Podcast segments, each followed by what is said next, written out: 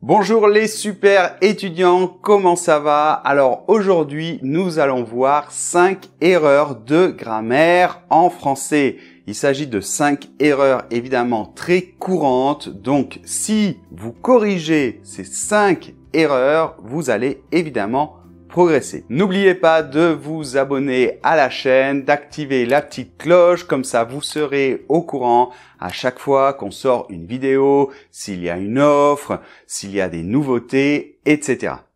Allez, vous êtes prêts? On commence. Alors, première erreur que nous allons voir, il s'agit de se confondre entre le passé composé et l'imparfait. J'ai fait une vidéo déjà qui concerne le passé composé et l'imparfait, mais aujourd'hui je voudrais le traiter d'une manière assez courte, très pragmatique et focalisée sur l'erreur que vous faites. Rappel rapide. Le passé composé, on l'utilise en français pour une action qui est généralement bornée dans le temps. On a la sensation qu'elle est terminée. Il s'agit généralement d'une action assez courte et ponctuelle et il s'agit généralement, quand il y a plusieurs verbes dans la même phrase, de l'action principale de ma phrase. Alors l'imparfait maintenant va servir davantage à décrire la situation, le décor dans le passé. L'action n'est pas bornée dans le temps, on ne sait pas si elle est finie et de toute manière en général ça nous est égal. Et donc il s'agit plutôt de quelque chose de général. Mais comme toujours, le mieux, c'est de voir un ou plusieurs exemples. Alors une phrase typique avec deux verbes, ça pourrait être, par exemple, il pleuvait, alors nous nous sommes abrités. Alors qu'est-ce qu'on voit dans cette phrase? On voit que il pleuvait, ça va décrire la situation, on s'en fiche de savoir si c'est fini ou pas. On, décrit quelque chose. Et nous nous sommes abrités, c'est vraiment l'action principale, d'accord? Et on voit très bien là la différence. Une petite remarque avant de passer à l'erreur numéro 2. On peut avoir la même phrase, mais avec un temps verbal différent. Par exemple, je peux très bien dire hier il a plu. Je peux dire aussi hier il pleuvait. Alors quelle est la différence? En fait, on a une sensation un petit peu différente. Grosso modo, hein, euh, ça signifie la même chose. Mais quand je dis il pleuvait, on a l'impression que ça s'étale plus dans le temps, euh, tout le long de la journée, d'accord? Alors que il a plu, on a la sensation que c'est quelque chose de plus ponctuel et que c'est terminé. Mais finalement, dans une phrase comme ça, sans un autre verbe, finalement la phrase a plus ou moins le même sens. Alors ensuite, deuxième erreur, j'en ai déjà parlé aussi spécifiquement dans une vidéo, mais aujourd'hui on va le voir de manière un peu plus euh, courte et pragmatique, c'est le problème entre c'est et il est. Je vous le répète, c'est peut être suivi d'un adjectif, c'est possible, et aussi d'un déterminant, par exemple d'un article. Je peux très bien dire c'est un professeur, c'est une belle maison, mais je peux dire aussi, c'est agréable ici. D'accord? Donc euh, par exemple, dans cette ambiance, dans ce décor, on se sent bien, c'est agréable ici. Mais retenez surtout que après il est, on ne va pas mettre de déterminant. On dira par exemple, il est sympa, il est grand, donc un adjectif. Mais on peut aussi mettre le nom d'une profession. Par exemple, il est professeur. On peut aussi dire, il est français. Alors oui, il peut y avoir, je sais, quelques cas exceptionnels dans lesquels on va voir un déterminant après il est. Mais peu importe.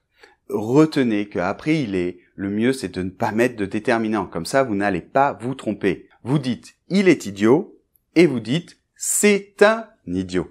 D'accord? Allez, troisième erreur maintenant, c'est vraiment une erreur très très courante de grammaire en français.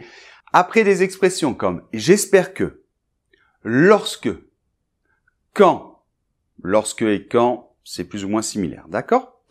Dès que, on va mettre l'indicatif. Surtout quand vous allez parler de quelque chose dans le futur, vous allez donc utiliser le futur de l'indicatif. On va dire par exemple, j'espère que tu viendras à la fête. Dès que tu rentreras, appelle-moi. Quand tu iras mieux, on partira en vacances. Et en fait, le problème, c'est que vous avez tendance, après ces expressions, à mettre le subjonctif Eh bien non, dans ces cas-là, on ne met pas le subjonctif. On met l'indicatif et en général le futur de l'indicatif. Allez, quatrième erreur, donc ça c'est un classique de chez classique, donc aujourd'hui on est vraiment dans les erreurs de grammaire en français vraiment classique. Après si, mettre un conditionnel.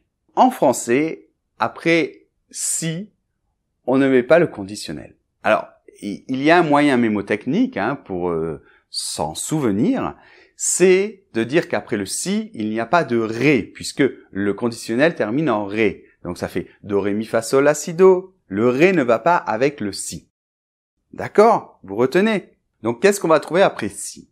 Eh bien, si on est dans le cas de l'hypothèse, on va utiliser soit l'imparfait, soit le plus que parfait.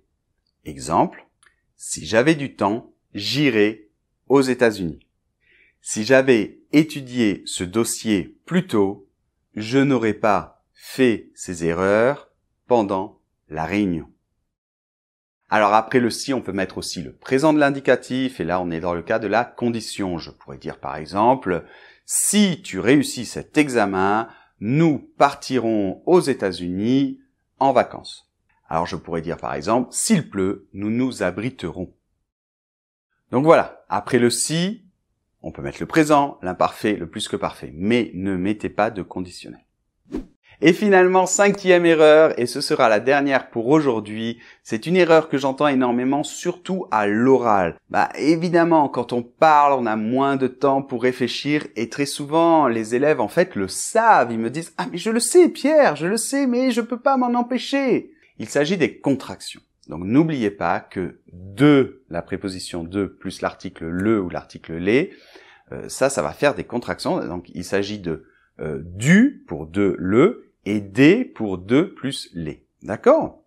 Euh, Il y a aussi la contraction avec la préposition a. Donc a plus le, ça fait o et a plus les, ça fait o avec un x. Donc voyons des exemples. Donc je peux dire par exemple je parle du livre de Victor Hugo ou par exemple, je parle aux élèves.